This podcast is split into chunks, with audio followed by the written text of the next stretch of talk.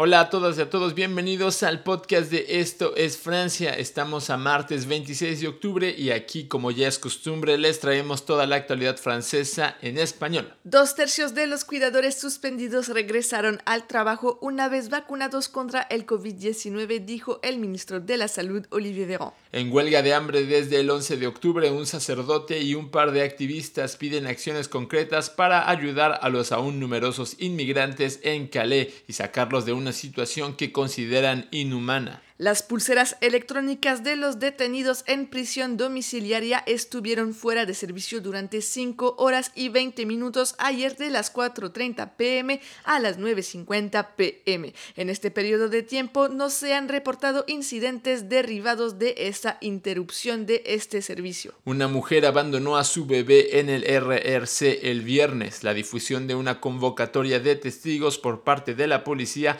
permitió encontrarla. Fue a la comisión pero su acto permanece sin explicación por el momento. Francia ha ordenado 50.000 dosis de la píldora anti-COVID-19 desarrollada por el laboratorio estadounidense Merck, anunció el ministro de la Salud, Olivier Véran. El fragmento de una estela maya del siglo VIII, después de haber sido robada, estaba lista para ser vendida en una subasta. Por suerte, la estela pudo salvarse y fue entregada por una coleccionista francesa a Guatemala, su país de origen. Ahora sí ya tienes toda la información de este martes 26 de octubre. Recuerda que mañana nos vemos por aquí en Esta es Francia, el podcast.